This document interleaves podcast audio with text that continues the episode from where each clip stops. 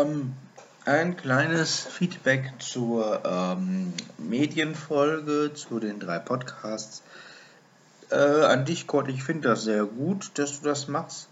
Ich würde mich freuen, wenn du das so beibehältst, wenn du auch mal so hin und wieder einfach Podcasts vorstellst. Ich bin nicht uninteressiert an Podcasts. Ähm, ich habe seinerzeit, ach, das ist schon ein paar Jahre her, ähm, viele Podcasts auch gehört. Vornehmlich Hörbücher oder Hörspiele, aber eben ja so so äh, also keine ja doch Radiohörspiel Podcasts hatte ich auch mit drin, aber eben auch vieles so von privat. Ähm, ich kann ja in dem Zusammenhang mal ein bisschen was nennen. Ich weiß gar nicht, ob ich das erzählt habe schon. Aber ich hatte damals zum Beispiel einen Podcast, der hieß Thesaurus Librorum pro, äh, abonniert. Der war immer sehr schön. Da dürfte es auch die alten Folgen noch geben. Immerhin haben sie es auf 58 Episoden gebracht. Und da wurden von der Andrea Wild, die hattest du ja auch schon mal erwähnt, und dem Michael Bitterbös hieß der gute Mann. Äh, von dem wurden Pod, äh, von dem wurden Kurzgeschichten vertont. Das heißt, die haben sich Kurzgeschichten genommen, zum Beispiel von der Webseite kurzgeschichten.de oder so etwas. Oder äh, haben zum Beispiel auch Sindbad der Seefahrer über mehrere Folgen verteilt, aufgeteilt auf die sieben Reisen äh, äh ähm, vertont. Und ähm, ja, halt auch andere Kurzgeschichten von anderen Autoren und haben halt dann so einen bunten Mischmasch gemacht. Haben manchmal gelesen, manchmal haben sie auch äh, Hörspiele daraus gemacht. Und äh, halt immer mit Geräuschen und Musik hinterlegt.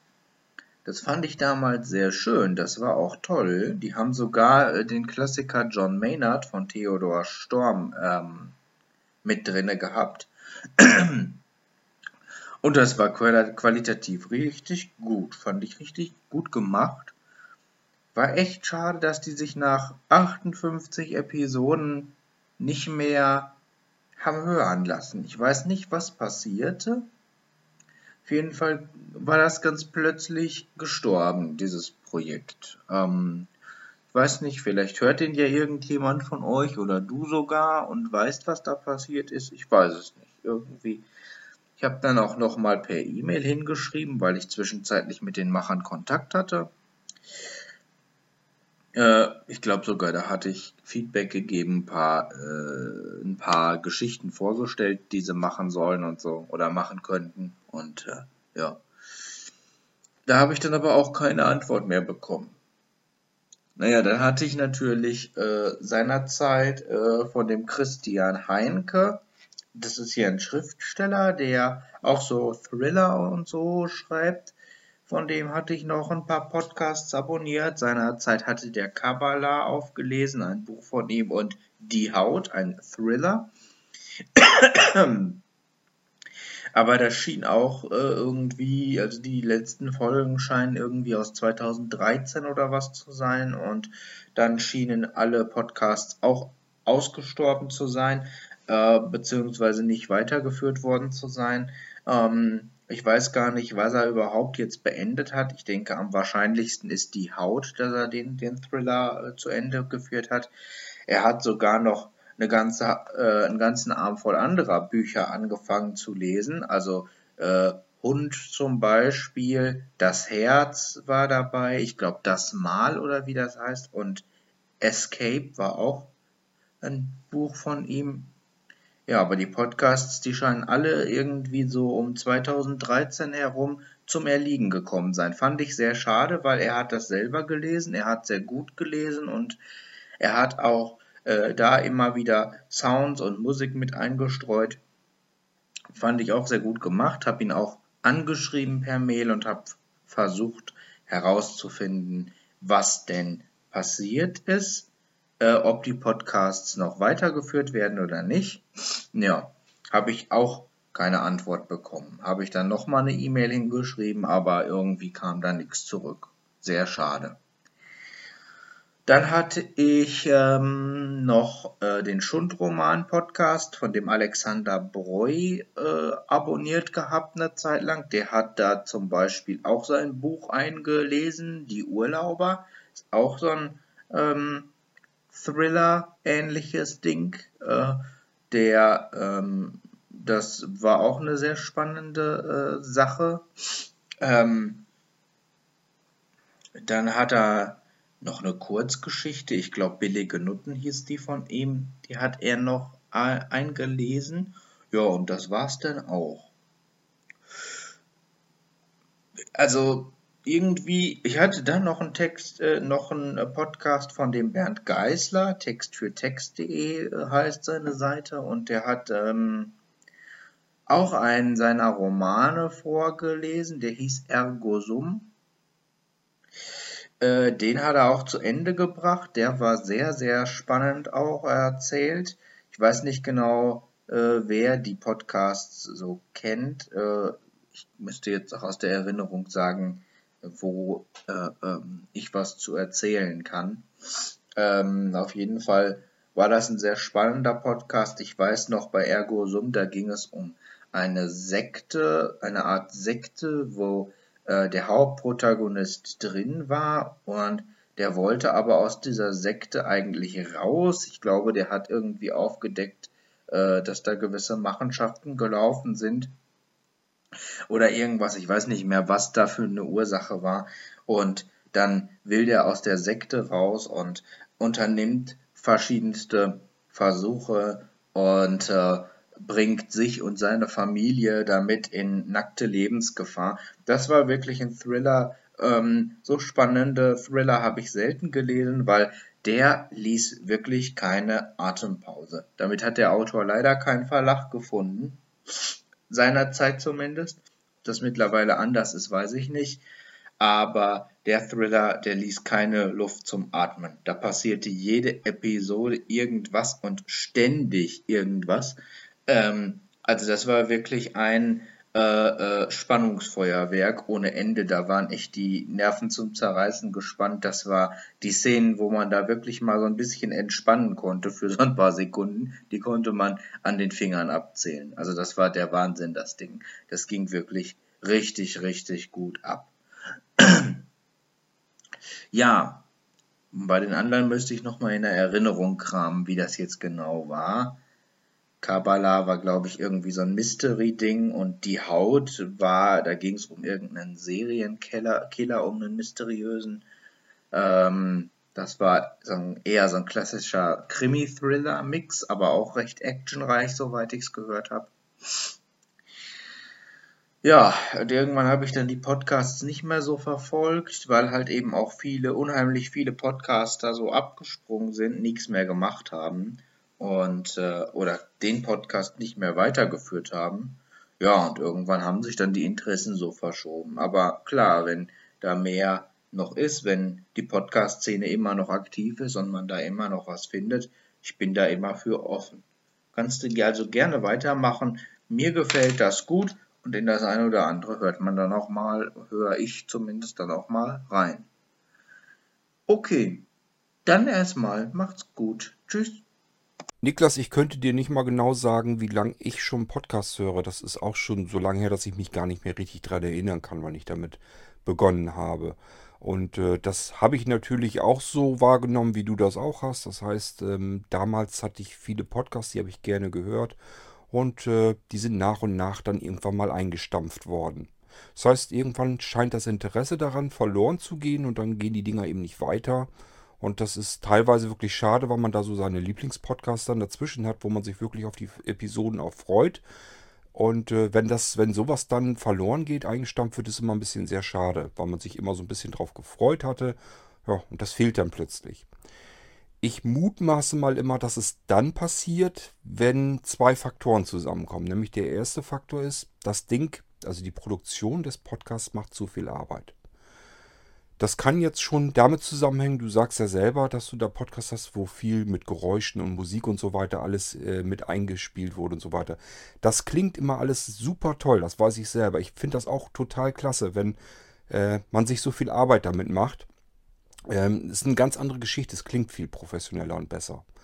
Macht das Ganze interessanter und spannender. Ich arbeite auch wahnsinnig gern mit Musik im Hintergrund, mit Geräuschen und so weiter. Das Problem ist, das sind alles die Dinge, die Faktoren, die richtig Arbeit machen. Und dann muss es nur noch einen zweiten Faktor geben, der da hinzukommt, nämlich es kommt zu, viele, zu wenig Rückmeldung. Es passiert zu wenig. Ähm, man bekommt einfach kein Feedback dafür und weiß gar nicht, mache ich das hier jetzt alles und schmeiße es sozusagen, wenn ich es fertig habe, in die Mülltonne, weil hört sich sowieso keiner richtig an und reagiert ja auch keiner darauf. Oder warum mache ich das überhaupt? Und dann kommt irgendwann kommt diese Phase, wo man sich sagt, Wofür? Wozu mache ich das eigentlich? Die Zeit kann ich doch lieber für was anderes benutzen, wovon ich mehr habe, als wenn ich hier jetzt was mache. Mach, hau mir die Zeit um die Ohren für viele verschiedene Dinge und es passiert eigentlich nichts. Ich habe da nichts von. Ähm, man muss nicht immer mit jedem Mist Geld verdienen, sage ich ja. Aber ähm, ja, man braucht irgendwie ein bisschen Rückmeldung, ein bisschen Feedback. Und wenn man das nicht hat, wenn das ausbleibt, dann fragt man sich halt irgendwo, mache ich das hier jetzt allein für mich? Und wenn ja, dann scheint es ja auch keinen zu interessieren oder zu stören. Wenn ich einfach keinen Bock mehr habe und lasse es dann bleiben. Und dann passiert genau das. Schlimm ist auch, wenn Dinge warten. Das ist auch immer nicht schön. Das hatte ich ja früher so, dass ich die Podcasts fertig gemacht habe. Die waren erstmal aufwendiger. Ähm, ich habe ja teilweise dann wirklich, was weiß ich, ähm, Apps vorgestellt mit Sprachausgabe und so. Und äh, ja, man braucht ein Mischpult. Man muss das alles erstmal wieder aufeinander einjustieren. Kopfhörer auf Ohren und so weiter. Dann äh, macht man den Podcast fertig. Dann muss man das alles hinterher erstmal zurechtschneiden.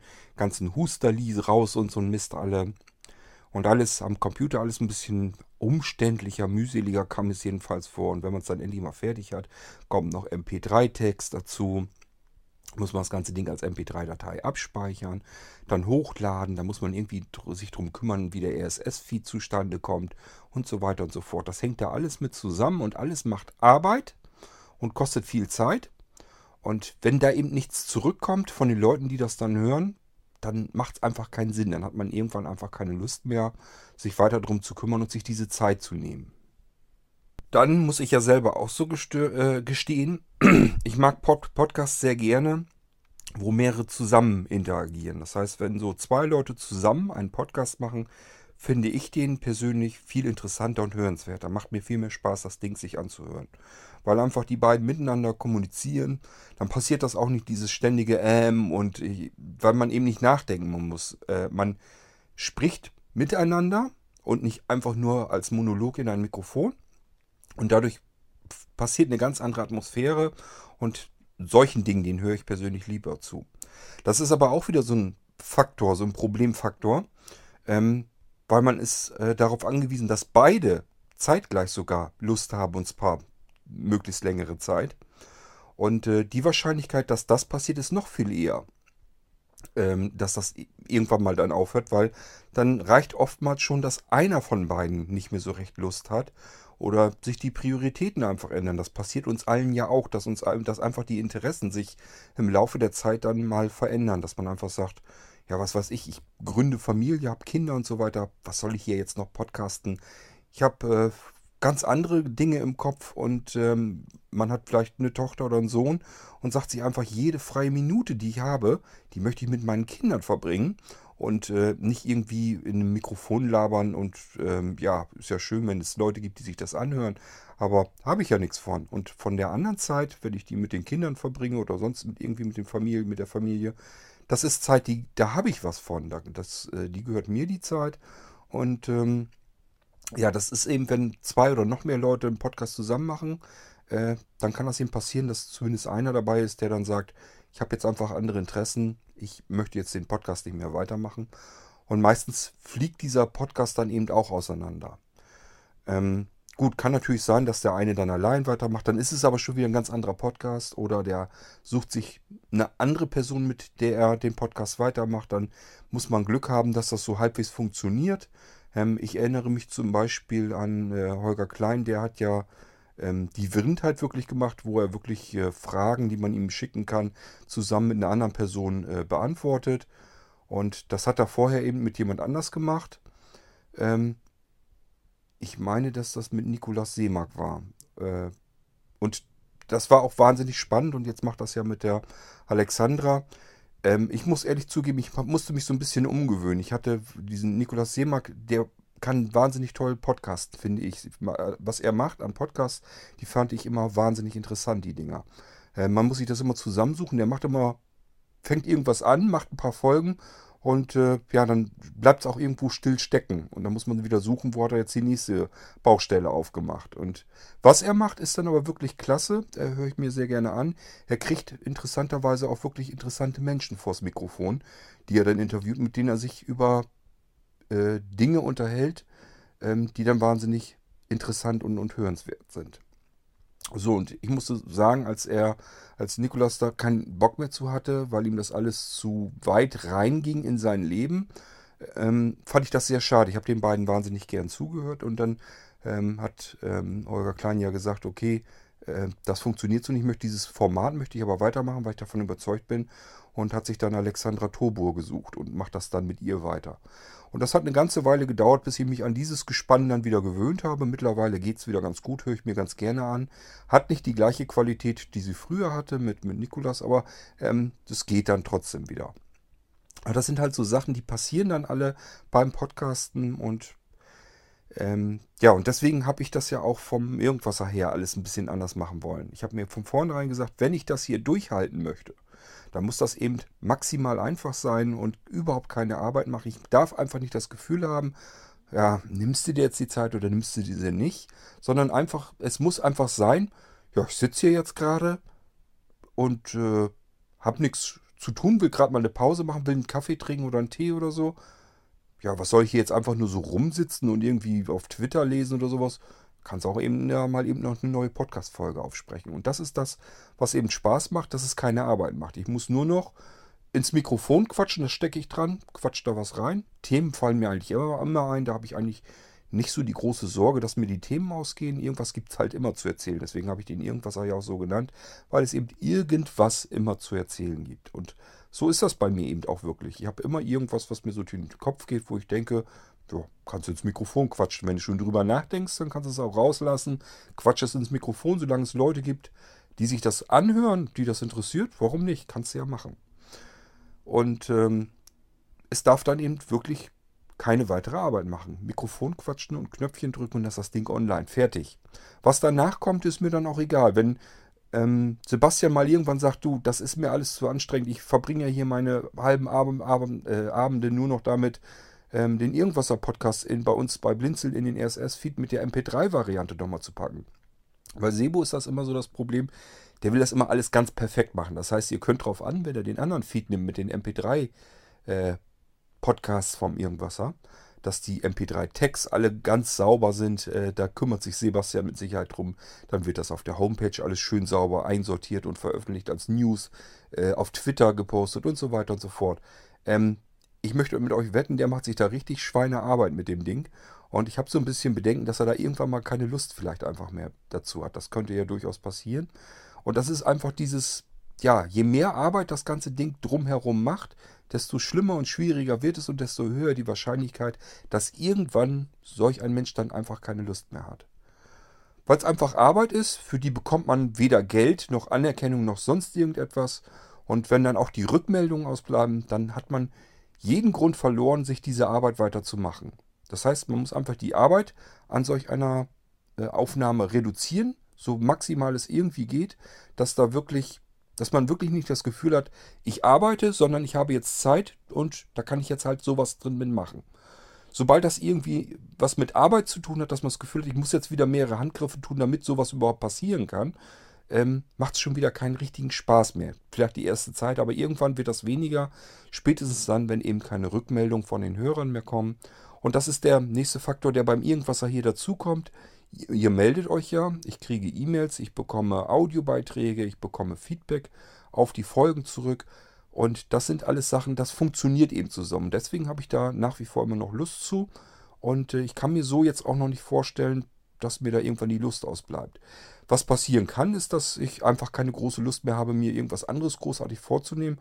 Aber selbst da äh, wird es immer noch genug Fragen per E-Mail geben oder eure Audiobeiträge und dann reagiere ich da so oder so drauf, weil das macht dann wirklich keine Arbeit mehr. Macht ja auch Spaß. Ihr äh, macht einen Audiobeitrag und ich kann darauf reagieren auf euren Audiobeitrag und so gibt das immer so ein kleines Hin und Her. Und man hat eben direkten Kontakt, direktes Feedback, direkte Rückmeldungen. Und ich muss halt nur noch aufpassen, dass ich mit der Arbeit, dass das so bleibt, dass ich eben mir nicht mehr Aufwand mache. Würde ich gern, ich mag das auch, wie gesagt, gerne mit Geräuschen und Musik und so weiter arbeiten. Ähm, aber man muss eben diesen Aufwand so klein wie irgend möglich halten, damit es einfach weiterhin Spaß macht. Und so versuche ich eben den Irgendwas ein bisschen anders zu machen als alles, was ich sonst normalerweise tun würde und wie ich es tun würde. Normalerweise ähm, hätte ich mir früher gesagt, den Irgendwas, den würde ich so nie machen, weil es einfach unprofessionell ist. Ähm, ja, aber wie gesagt, das muss man erst, da muss man erstmal drüber kommen, dass man sagt, das ist mir jetzt scheißegal, ob es professionell ist oder nicht. Ähm, ich lasse das Ding so, wenn so macht es nicht viel Arbeit. Und so macht es mir nichts aus, das Ding zu machen. Und scheinbar, es gibt ja trotzdem genug Leute, die sich das anhören, die das interessant finden. Und dann ist das okay für mich.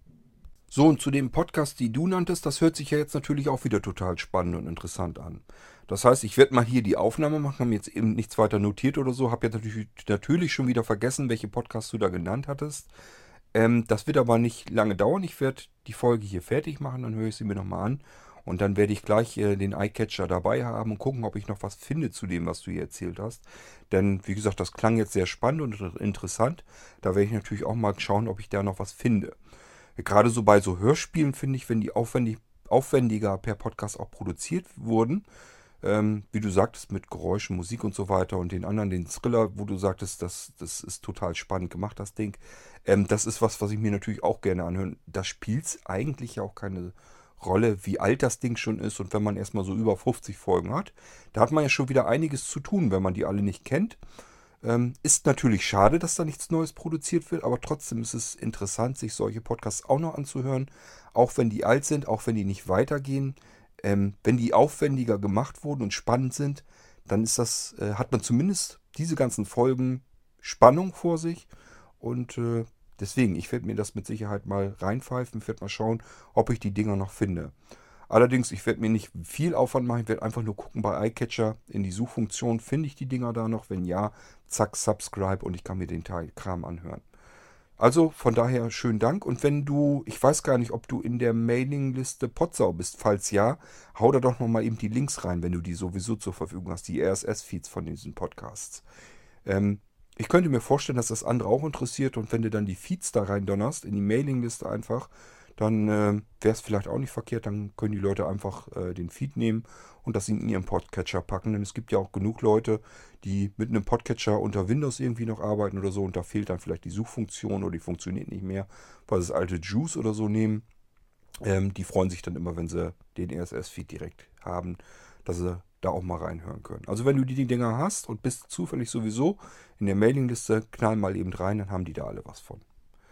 Ansonsten vielen Dank für deine Tipps. Ich werde, wie gesagt, werde mal schauen, ob ich da noch was zu finde zu den ganzen Sachen.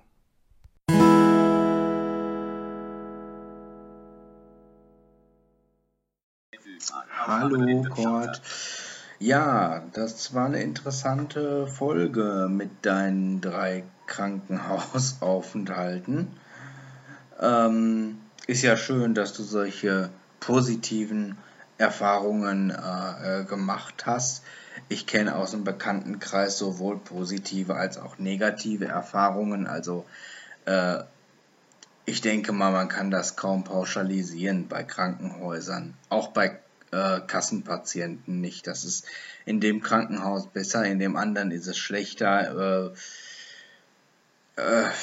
in dem dritten ist es vielleicht super. Ähm, ich denke, das ja, kommt auch immer so ein bisschen auf das Krankenhaus an.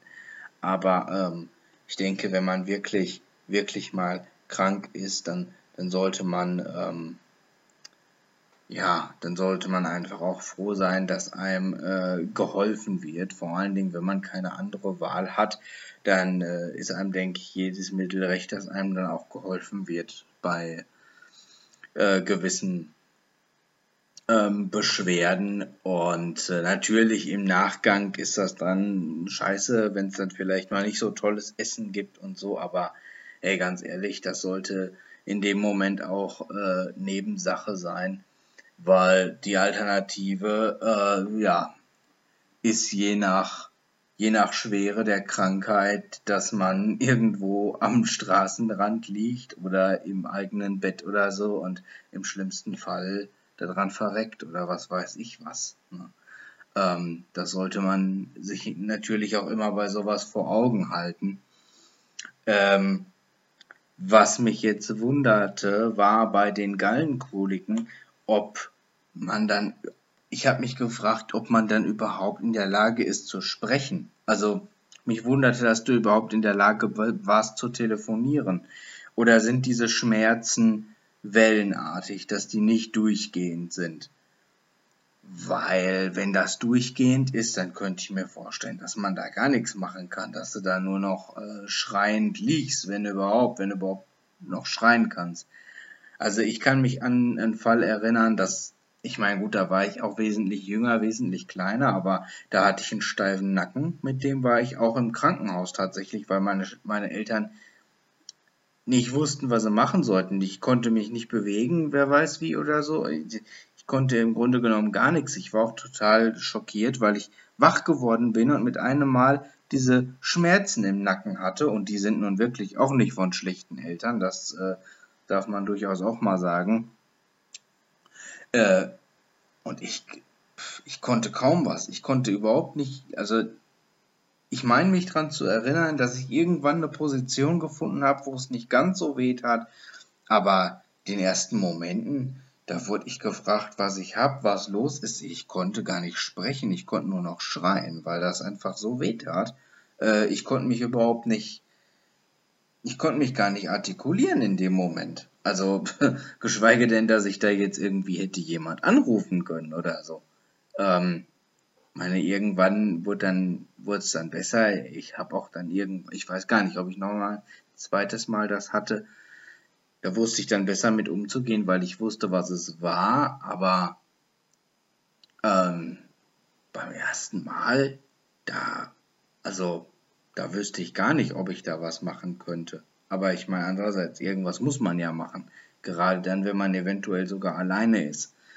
Würde mich mal interessieren, äh, wie du es geschafft hast, ob die Schmerzen nicht durchgehend waren oder wie du das geschafft hast, da äh, überhaupt ähm, ja, dich verständlich zu machen, dann noch per Telefon, wo es ja jemand äh, verstehen muss, so einigermaßen. Ne?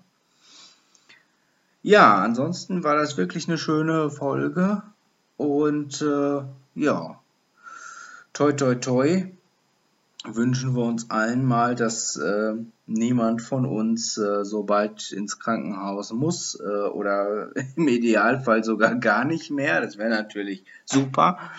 Ich selbst äh, bin als kleiner Pöks auch mal ins Krankenhaus gekommen. Ähm, einmal wegen der OP meiner Augen. Da wurde versprochen, dass man eventuell meine, äh, meine Netzhaut wieder dran kriegt. Die hat sich abgelöst und da wurde gesagt, ja, der Junge könnte dann wieder sehen und so. Und ja, ging halt nicht. Äh, wurde von einem Arzt geschlammt irgendwie. Äh, der hat wirklich geschlammt, das äh, weiß ich. Ähm, und dementsprechend ist dann die Netzhaut eben abgelöst worden. Ähm, naja, und äh, einmal bin ich noch als auch als ganz, ganz, ganz kleines Kind äh, ins Krankenhaus gekommen, bin ich sogar mit dem Hubschrauber geflogen, weil ich äh, nicht mehr geatmet habe, weil ich plötzlich aufgehört habe zu atmen und eine Beatmungslunge gekriegt habe äh, beziehungsweise die, die künstlich beatmet wurde halt die Lunge. Und das war auch der Punkt, wo mir ein Arzt sagte oder meiner Mutter ein Arzt sagte, der Junge darf niemals in seinem Leben rauchen. Und das habe ich auch, ähm, das halte ich auch hoch, das mache ich auch nicht. Äh, vermisse auch nichts dadurch, muss ich ganz offen sagen. Ähm, aber das waren so meine Krankenhausaufenthalte. Ja gut, dann einmal noch das mit dem steifen Nacken, das war dann später. Und ansonsten hatte ich jetzt nichts, woran ich mich erinnern könnte. Ich meine, aber irgendwas wäre noch mal gewesen. Ah, ich weiß nicht mehr was. Aber toi toi toi, äh, seit vielen, vielen, vielen, vielen Jahren äh, bin ich krankenhausfrei und hoffe, dass das auch so bleibt. Ähm, ja, aber war eine schöne Folge und äh, ja, wie gesagt, wenn es dann mal passiert, dann hoffe auch ich, dass ich so ein positives Erlebnis habe oder ein ähnlich positives, ähm, wie du das dann vermelden konntest. Okay, das wär's. Ciao. Interessant, Niklas. Ähm, was du jetzt so erzählt hast, das hat mir schon wieder etliche Gedankengänge hervorgeschubst. Die muss ich dann auch gleich wieder erzählen. Ist immer total spannend. Ähm, ich habe ja nur diese Krankenhausfolge gemacht und dachte schon, ich hätte eigentlich alles erzählt. Und nur dadurch, was du jetzt, wie du jetzt darauf reagierst, sind mir schon wieder die nächsten Gedankengänge gekommen, dass ich einfach ein paar Sachen noch vergessen habe, wo ich einfach noch was dazu erzählen könnte. Ich habe mir mal Notizen deswegen eben gemacht. Ähm, ja, das eine, was ich erzählen wollte, ähm, ich denke auch, dass, dass es immer so aus dem Wald heraus halt, dass das Echo so rauskommt, wie man hineinruft. Das heißt, ich bin einfach der Meinung, wenn man äh, auf die Menschen vernünftig zugeht und nicht so ähm, im Krankenhaus sitzt wie der Pascha und meint, man hat jetzt hier nur zu fordern, äh, weil das ist ja von der Krankenkasse bezahlt und man selber bezahlt ja die Krankenkasse und die Krankenpfleger, die sind, haben gefälligst zu spuren, wenn man was will. Es gibt wirklich solche Menschen. Ich hatte so welche dann teilweise auch mit auf dem Zimmer und habe wirklich mit dem Kopf geschüttelt und gesagt, wie kann man denn nur auch? Ähm, da ist mir zunächst mal eingefallen, der, äh, als ich das hatte mit der Hand, äh, der erste Fall so in den 90ern, ähm, nee, stimmt gar nicht. Das war das zweite Ding, wo ich, ähm, äh, oder? Ich bin echt am überlegen. Ich glaube, das war das mit der Hand. Na gut, ist ja auch egal. Jedenfalls ähm, hatte ich einen Bettnachbarn sozusagen. Äh, der ist in Fettnäpfchen getreten. Das konnte dann nicht mal was dafür. Da war halt die Frau, die mich äh, mit dem Bett ins Zimmer geschoben hatte. Und ja, ich bin halt 1,92, die normalen Krankenhausbetten. Es gibt wohl irgendwie so eine Verlängerung. Dann passen solche Menschen wie ich da bequem rein. Und es gibt halt ohne Verlängerung. Dann passe ich da gerade so rein, habe die Füße aber hinten an dem Brett anliegen. So, und äh, die hat mich da reingeschoben. Dieses Brett war wohl nicht richtig fest. Ich saß mit den Füßen da dran. Was passierte, was passieren musste, das Brett ist eben da rausgefallen aus diesem Rahmen. Sie musste sich also bücken, dieses Brett wieder hochheben und das da wieder reinzuknüppeln. Und der äh, neben mir hatte gedacht, es wäre jetzt besonders lustig, wenn er sagt, oh, oh, oh, jetzt muss die arme alte Frau sich bücken. Und das, das war natürlich ein richtiges Fettnäpfchen, weil äh, ich sag mal, gut, die Frau macht sicherlich nicht mehr die jüngste gewesen sein, aber ich glaube, es mag keine Frau gerne hören, äh, wenn ein Mann sagt, jetzt muss die arme alte Frau sich bücken. Ähm, sie hat das also ein bisschen anders verstanden, als er es gemeint hatte. Er wollte lustig sein. Sie fand das überhaupt nicht lustig und die, äh, ähm, er war bei ihr auch wirklich komplett unten durch. Also die war richtig stinkig auf ihn die ganze Zeit über, wo wir da noch gelegen haben. Das konnte man also wirklich mer merken, dass sie, äh, was ihn anging, so wirklich kalte Schulter. Also äh, man muss vielleicht auch ein bisschen aufpassen. Ähm, ist jetzt nicht so, dass mir das nicht auch schon oft genug passiert ist, dass ich gedacht habe, machst mal einen äh, witzigen Spruch und dann schießt der komplett daneben. Äh, wenn man meint, man muss mal ab und zu lustig sein, dann kann sowas mal passieren, dass man mal so ein äh, Fettnäpfchen landet. So, und was ich aber meinte mit diesem, ja, es gibt eben so Menschen, die glauben, wenn sie im Krankenhaus sind, dann haben sie zu fordern. Dann sind sie da ja ausgeliefert und alles hat zu parieren und solche Menschen kann ich natürlich auch. Ich kann immer das nicht so richtig nachvollziehen. Ich bin eigentlich im Krankenhaus äh, und sehe das dann so, ja, wie du schon selbst sagtest, die Alternative wäre, ich liege, wenn es ein Unfall ist, vielleicht im Straßengraben und verrecke dort oder eben zu Hause im Bett und habe dann irgendwie Schmerzen und muss zusehen, wie ich damit klarkomme. Das wäre für mich eigentlich so die Alternative.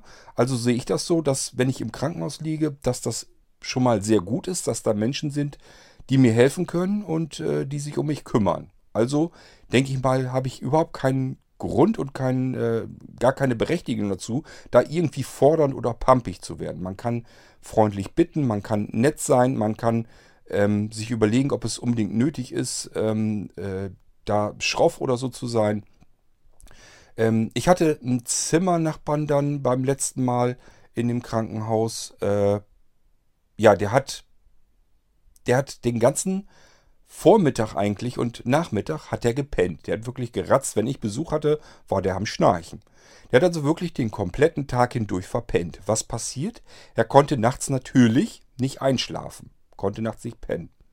So, was hat er gemacht? Er hat ständig die Klingel, die, die Schwester, die Nachtschwester, rangeklingelt, ob er Schlaftabletten haben könnte. Und dann hat sie gesagt, also die haben ihm immer einmal Schlaftabletten gegeben. Das hat natürlich nicht funktioniert, weil wenn ich rund um den Tag komplett gepennt habe, dann bin ich komplett ausgeschlafen. Dann helfen die ganzen Schlaftabletten eben nachts auch nicht vernünftig. Also äh, hat er Schlaftabletten dann äh, vor der Nacht sozusagen genommen, hat dann gepennt, ist irgendwann Mitternacht wahrscheinlich ich glaube, denk mal so, dass das Mitternacht rum war, vielleicht ein bisschen später, ist dann natürlich wieder aufgewacht, konnte nicht wieder einpennen. Ganz klarer Fall, weil hat ja den ganzen Vormittag schon gepennt. Irgendwann ist der Körper auch einfach mal durch mit Schlafen. So, und dann drückt er wieder die Klingel und dann ging immer wieder diese Diskussion los. Er braucht noch Schlaftabletten, er könnte nicht schlafen, würde bestimmt an den Schmerzen liegen, dass er nicht einschlafen konnte und so weiter und so fort. Und ich habe so manches Mal, wirklich lag es mir auf der Zunge zu sagen, äh, wenn er da eben mit der Schwester am Rumverhandeln war. Der ist also auch wirklich zickig geworden, weil die Sch Schwester gesagt hat, sie haben schon einmal Schlaftabletten gekriegt. Ich kann ihnen nicht mehr geben, mehr gibt's nicht. Jetzt müssen sie so irgendwie zusehen, dass sie irgendwie äh, einschlafen können. Ähm, und äh, ich war schon manches Mal drauf und dran zu sagen, ja, ich würde auch jetzt nicht mehr schlafen können, wenn ich den kompletten Tag über gepennt hätte. Ich halte das eigentlich für normal. Aber ich habe gedacht, lass sie mal diskutieren und äh, halten Brabbel. Äh, steck dich da nicht zwischen, das müssen die selber wissen. Aber es ist eben wirklich so, äh, dass die Schwester natürlich irgendwann auch zickig wird. Die muss ihre Nachtschicht machen, muss die ganze Abteilung da alleine schmeißen, wahrscheinlich nachts, muss sich um jeden kümmern. Und dieser Hammel äh, ist den ganzen Tag über am Pennen und wundert sich, dass er nachts nicht schlafen kann. Ich habe nachts auch nicht geschlafen. Ist jetzt nicht so, dass ich den ganzen Tag verpennt habe, aber ich bin ja so, dass ich nun mal oft sowieso Nachtmensch bin. Das ist mir ehrlich gesagt scheißegal. Dann setze ich mir eben einen äh, Kopfhörer auf und höre irgendetwas. Oder wenn ich nicht hören kann, kann ich auch lesen. Also mich hätte das nicht gestört, wenn er da jetzt seine Leselampe angemacht hätte, dann eben gelesen. Ich verstehe nicht, warum Menschen so bescheuert werden und unbedingt sich lieber ähm, Schlaftabletten reinpfeifen ohne Ende, wenn sie nachts nicht pennen können.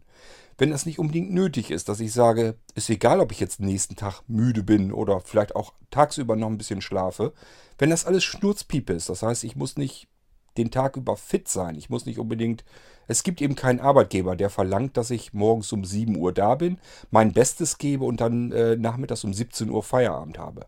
Wenn ich den Fall nicht habe und kann mir sagen, ähm, ich schlafe dann eben morgen länger und schlafe dann so lange, bis ich ausgeschlafen bin. Dann ist es doch egal, ob ich nachts nun wach bin oder nicht. Ich kann mich doch trotzdem beschäftigen. Das ist natürlich was, was man erstmal lernen muss, kapieren muss, dass man äh, sich auch nachts irgendwie beschäftigen kann. Dass man eben vielleicht lesen kann. Mittlerweile kann man mit dem Smartphone oder so lesen. Dann äh, kann man sich das sogar alles ein bisschen dunkler stellen, dass man äh, die Umgebung überhaupt gar nicht mehr hell haben muss. So stört man noch jemanden, nicht mal mehr jemanden. Und wenn man so wie ich eben auch sowieso gar nicht mehr richtig vernünftig lesen kann, dann kann man eben hören. Das heißt, es ist alles so eine Sache, da muss man sich mal so ein bisschen überlegen. Ja gut, ich kann nachts vielleicht nicht schlafen. Ähm, was kann ich denn mal tun, damit ich mich nachts dann beschäftigen kann? Oder aber ich muss mir dann, so wie de, bei dem Fall äh, im Krankenhaus mit meinem Bettnachbarn, muss mir dann überlegen, ob es vielleicht so klug ist, vormittags mehrere Stunden zu ratzen und nachmittags nochmal dann ist eben ganz klar, dass ich nachts nicht auch noch schlafen kann. Irgendwann sagt der Körper auch mal, äh, ja, was soll ich denn jetzt noch schlafen? Du bist hier ausgeruht, Akku ist voll, ähm, tu was anderes, schlafen ist jetzt nicht. Da muss ich mir eben überlegen, ob ich nicht schaue, dass ich tagsüber eben wach bleibe, damit ich dann nachts ähm, müde bin. Wenn mich das denn stört. Mich hat es nicht gestört. Ähm, ich fand das da wahnsinnig aufregend. Ich hatte ja schon erzählt, ich hatte ja diese Glasfront da. Äh, wir haben nachts auch die Gardinen tatsächlich nicht zugezogen.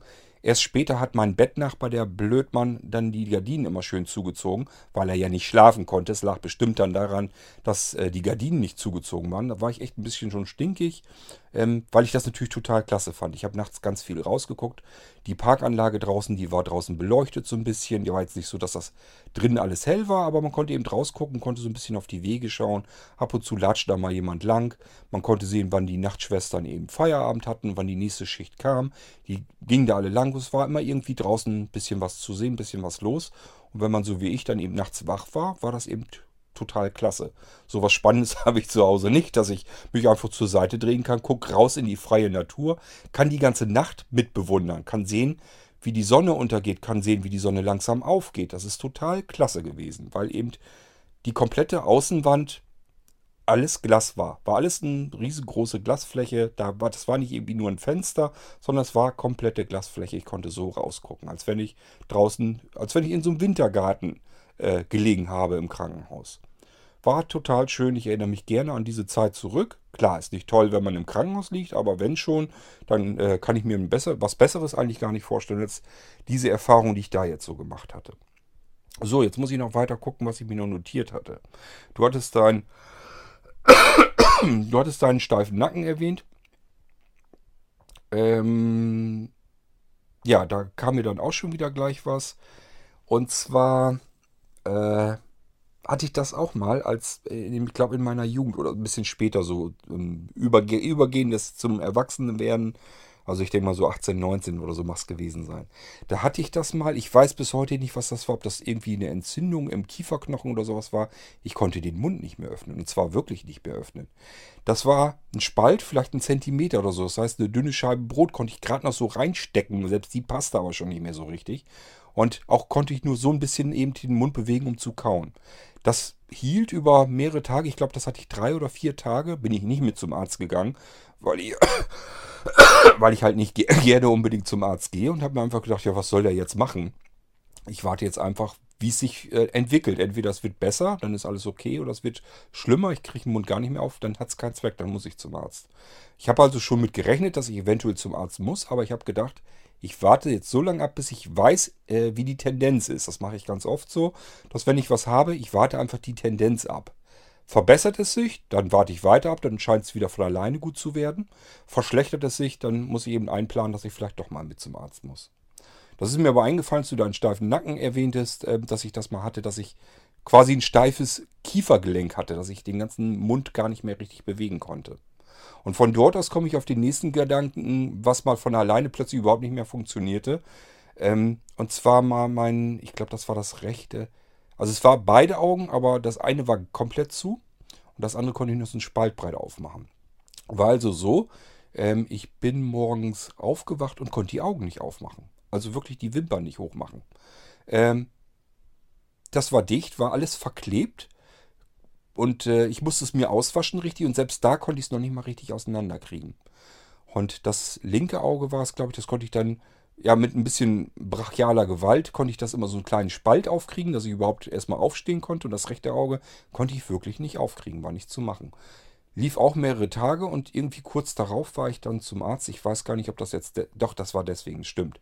Äh, weil ich nicht wusste, was das nun war, bin ich damit zum Arzt hier gegangen. Ganz normalen Hausarzt, nicht zum Augenarzt. Und äh, ja, der hat sich das angeguckt und so weiter und meinte auch, das muss irgendeine allergische Reaktion gewesen sein. Bis wir dann drauf gekommen sind, ich hatte ihn ja gefragt, ich hatte mir so einen Kapuzenpullover gekauft und da war vorne was aufgedruckt.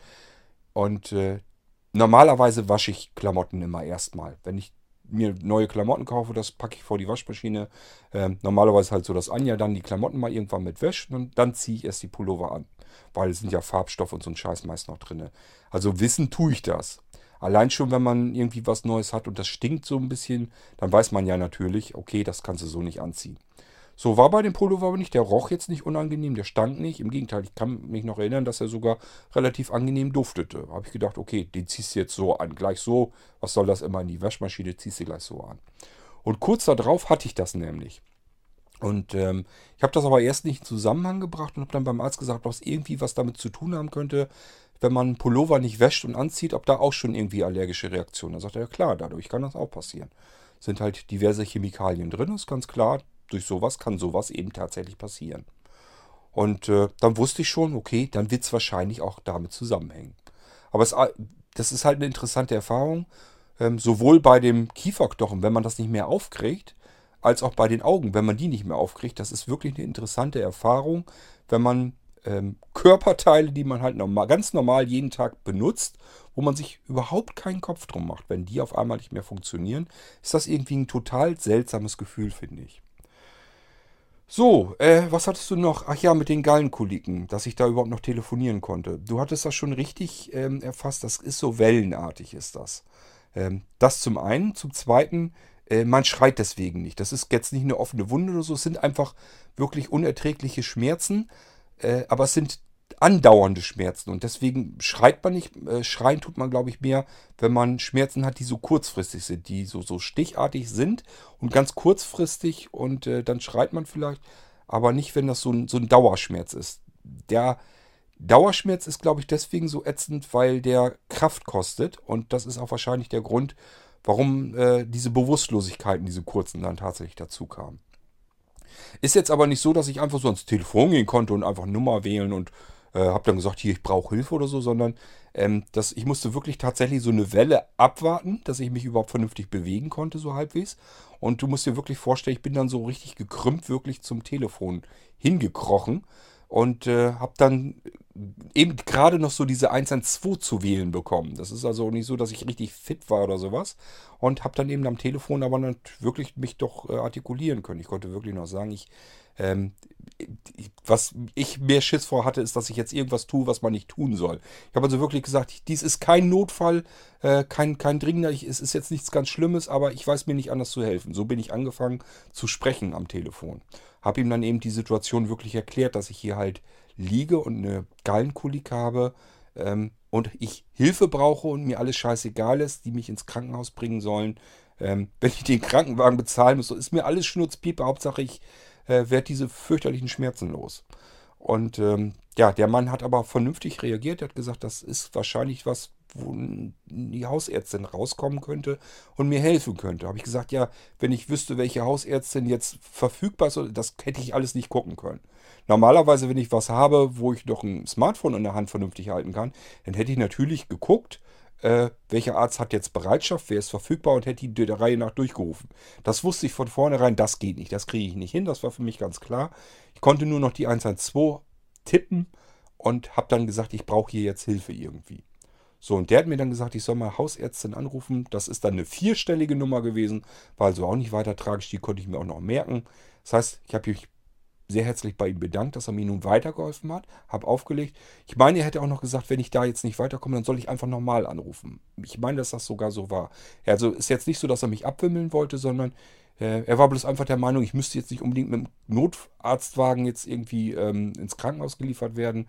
Da muss man nicht so einen riesen Firlefanz drumrum machen, sondern es würde wahrscheinlich reich, einfach helfen, wenn Hausärztin rauskäme, mir eine Spritze setzt. Und das kannte ich von vorher ja schon, dass das tatsächlich funktioniert so. Ich wusste mir bloß eben einfach nicht anders zu helfen. So, dann kam ja die Ärztin raus, hat mir eine Spritze gesetzt und dann wurde es ja auch wieder gut. War ich also sehr froh drum, denn ist ganz klar, so gerne freiwillig wäre wär ich jetzt nun auch nicht ins Krankenhaus. Bloß, äh, ich sag, ja, äh, mit diesen Schmerzen, irgendwann fängt man an, an einer Position zu sein, dass man sagt, mir ist das jetzt alles scheißegal. Egal, was mit mir passiert, ähm, Hauptsache die Schmerzen hören jetzt auf. Äh, ja, so war es dann halt. Und wie gesagt, es ist so ein bisschen wellenartige Schmerzen sind das. Das ist ja tatsächlich, äh, man liegt dann gekrümmt im Bett und ähm, kann fast gar nichts mehr. Und zwischendurch kommt dann wieder so eine Phase, da kann man auch mal, ich habe ja gesagt, man rennt dann wild in der Bude rum, äh, weil man nicht weiß, was man tun soll. Weil man eben das Gefühl hat, ich kann hier jetzt nicht mehr liegen.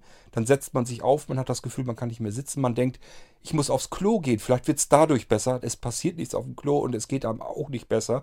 Dann merkt man, man hat wieder, wieder einen Schweißausbruch auf dem Klo, schnell wieder ins Bett, legt sich wieder hin, bevor man da auf dem Klo irgendwie umkippt.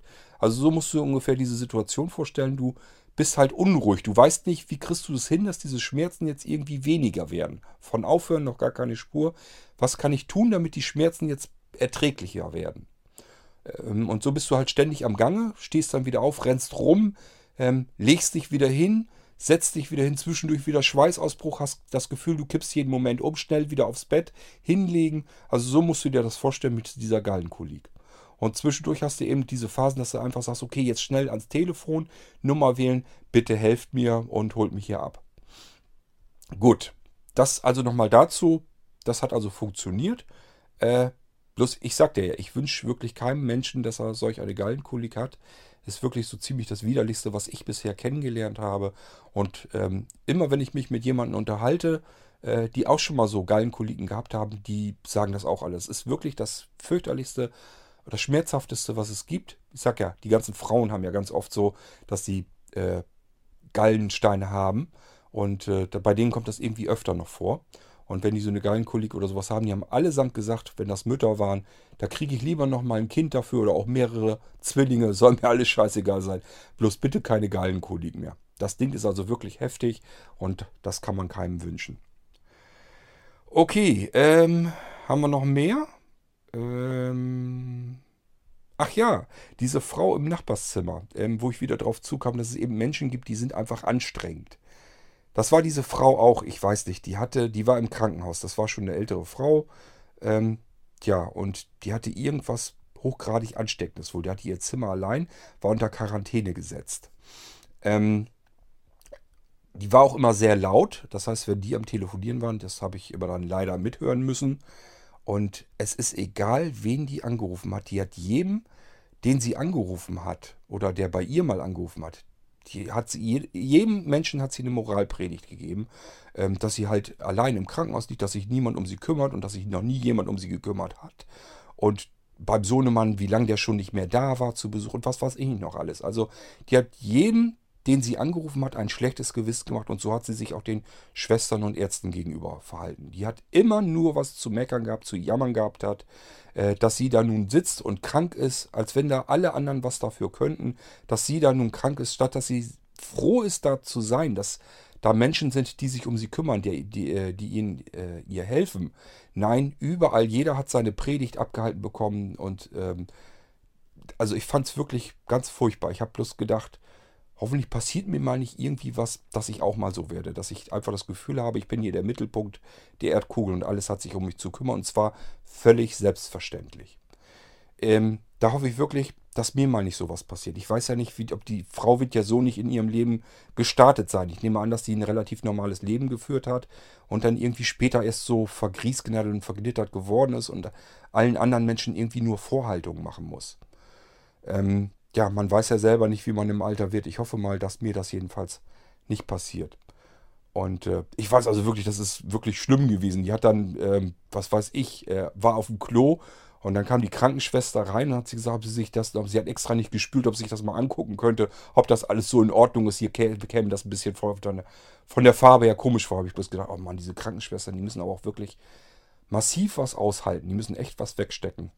Das ist ja mit Sicherheit nicht selten so, was wird bestimmt öfter vorkommen. Man hat es also wirklich mit Menschen zu tun, die da jetzt sitzen und sich scheinbar irgendwie hilflos fühlen und deswegen ihre, ihren ganzen Unmut an den Leuten eigentlich ablassen, die eigentlich denen dann helfen möchten. So kommt mir das manchmal vor. Und dann denke ich mir bloß, also das ist wirklich ein Beruf. Ich weiß nicht, ob ich den so machen möchte. Man denkt dann immer erst, es ist eigentlich, muss es ja ein erfüllendes Gefühl sein, anderen Menschen helfen zu können. Ich glaube, dass die Menschen, die so in die Pflege, in den Pflegebereich wollen und oder eher Arzt werden wollen oder Pfleger halt, dass es alles Menschen sind, die gehen ran an die Sache, weil sie sich sagen, ich arbeite gerne mit Menschen und für Menschen und freue mich einfach. Äh, für mich ist das erfüllend, wenn ich anderen Menschen helfen kann. Vermute ich mal, dass fast alle, die in diese Jobs reingehen, dass sie mit dem Ziel an die ganze Geschichte rangehen. Und wenn ich dann bedenke, wie viele Menschen es gibt, wo man wirklich sagt, mit denen möchte man eigentlich gar nicht unbedingt was zu tun haben, weil das einfach eben unangenehme Menschen sind, die ständig nur fordern, die immer meinen, sie sind im Mittelpunkt, alles hat sich um sie zu drehen jetzt aktuell. Ähm, und ich könnte mir vorstellen, dass sowas im Krankenhaus besonders häufig vorkommt. Und dann denke ich immer nur, äh, meine Fresse, äh, die Menschen, die müssen echt was abkönnen, die Krankenpflege und so weiter. Also ich persönlich bin jedenfalls froh, wenn ich in ein Krankenhaus komme, dass es da Menschen gibt, die sich um mich kümmern und denen bin ich dann eher dankbar, als dass ich fordernd werde. Ich weiß nicht, ob das, äh, ja, ob ich da so, so, so außergewöhnlich bin oder sowas. Ich denke mir, wie, wie du das eben schon richtig gesagt hast. Alternative wäre, das hätte man eben nicht und ich wäre jetzt mit meinen Schmerzen eben alleine. Und wenn ich mir vorstelle, so eine Gallenkolik, ich müsste die jetzt eine nach der anderen bis an mein Lebensende gehabt haben, ähm, das wäre echt grausam gewesen. Allein die Vorstellung, da schüttelt es mich ja heute noch. Bin also nur heilfroh, dass sie wirklich die Gallenblase da rausgeholt haben und mir geht, was das angeht, geht es mir wieder einfach gut. Hab zwar noch genug andere äh, Gebrechen, ähm, aber das sind alles Sachen, irgendwie versuche ich da eben mit zu leben und arrangiere mich damit. Aber diese Gallenkolik, das hätte ich natürlich nicht hingekriegt auf Dauer. Das Ding musste einfach nur raus. Und da bin ich einfach froh, dass es Menschen gab, die sich darum gekümmert haben. Und auch wenn da vielleicht nicht alles super perfekt läuft, wo auch vielleicht Fehler gemacht werden, dann ist das eben so. aber trotzdem bin ich froh, wenn sich da Leute drum um mich kümmern. Und äh, in dem letzten Krankenhaus, wie gesagt, da war es sogar ein bisschen so, da fand ich manchmal schon, die haben sich eigentlich schon fast ein bisschen zu viel um mich gekümmert. Das muss gar nicht sein. Ich mag nicht so gern der Mittelpunkt sein bei solchen Sachen und äh, das muss gar nicht so sein. Ich erinnere mich noch dran, dass ich da, äh, die wollten sie Betten machen, da muss man ja mal aufstehen. Ja, dann bin ich aufgestanden, ja, erst ins Bad gegangen, bin her, dann waren die noch nicht fertig. Dann guckte mich die eine Schwester so an, von unten nach oben. Ich dachte, huch, was ist denn jetzt los? Warum guckt sie mich denn so an? Habe ich was an mir? Sagt sie, äh, Herr Hagen, wie groß sind Sie eigentlich? Ich sage, 1,92, wenn ich gerade stehe. Sagt sie, ach, dann, dann, warum haben Sie denn nichts gesagt? Sie passen doch gar nicht richtig in das Bett hier rein. Das Gefühl hatte ich gar nicht. Okay, ich habe mit den Füßen hinten an der Kante angestoßen. Klar, äh, das war klein, das Bett. Aber ich habe gedacht, okay, das Bett ist halt so, äh, ist doch nicht schlimm, ist doch nicht kein Problem. Ähm, bin ich gewohnt, wenn man 1,92 ist, kann auch mal nicht vielleicht unbedingt im Hotel passieren, aber mir ist schon öfter passiert, ähm, dass eben die Betten relativ klein sind. So, und dann du, ja, hätten sie doch mal was sagen können. Ich hole erstmal eine Verlängerung. So, und dann hat diese Schwester eben sich darum gekümmert, dass mein Bett verlängert wird. Ähm, das hätte sie jetzt nicht unbedingt gebraucht, aber ist natürlich total nett, dass sie sich eben Gedanken macht. Die hat mich eben gesehen, hat gesagt, der Mann ist ein bisschen zu lang. Äh, da müssen wir uns erstmal drum kümmern, dass das Bett verlängert wird.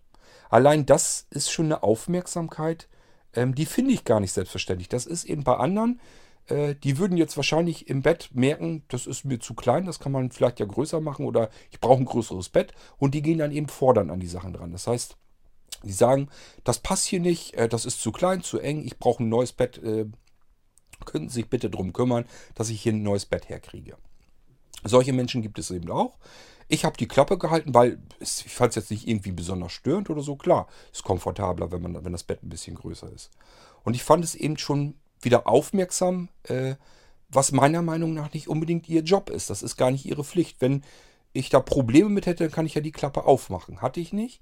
Und Sie war aber trotzdem so aufmerksam, obwohl die ja nun wirklich Stress genug haben. Die müssen sich ja um alle anderen auch noch kümmern. Hat mich eben gesehen und hat gesagt, nee, dem Mann werde ich hier erstmal das Bett verlängern. Das finde ich persönlich eher aufmerksam. Und dann habe ich immer dieses Gefühl von Dankbarkeit und eben nicht von quengelig, mäkelnd sein und, und fordern und sowas. Ähm, ja, das ist eben das, was ich eben bei anderen Menschen dann nicht begreifen kann.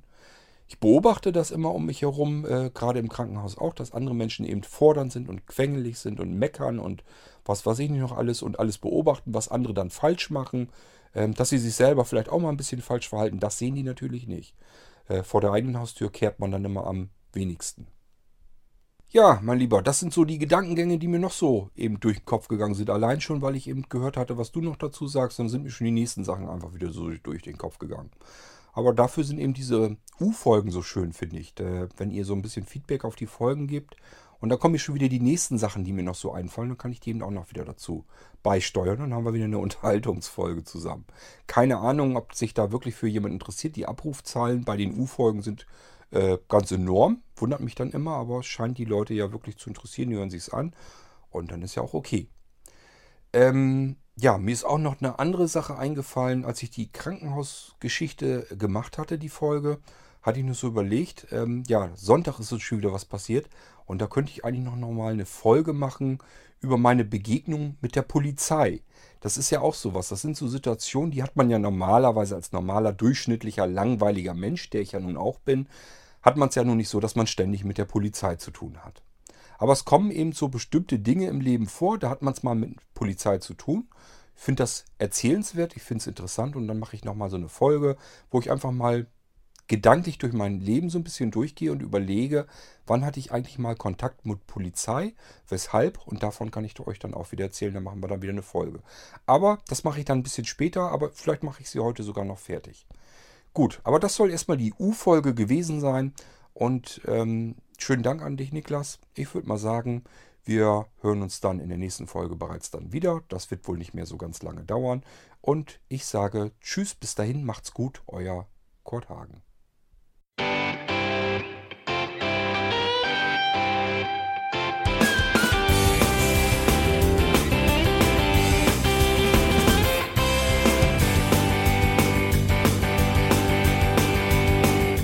Hörtest eine Produktion von Blinzeln Media.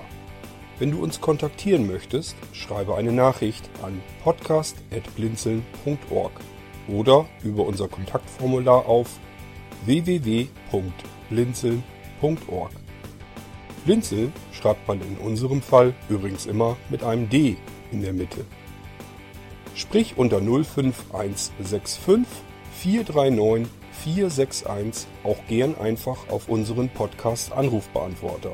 Dann können wir deinen Audiobeitrag in einer unserer nächsten Sendungen verwenden. Für Lob, Kritik und eine Bewertung bei iTunes danken wir dir und freuen uns, wenn du auch bei unserer nächsten Sendung wieder mit dabei bist.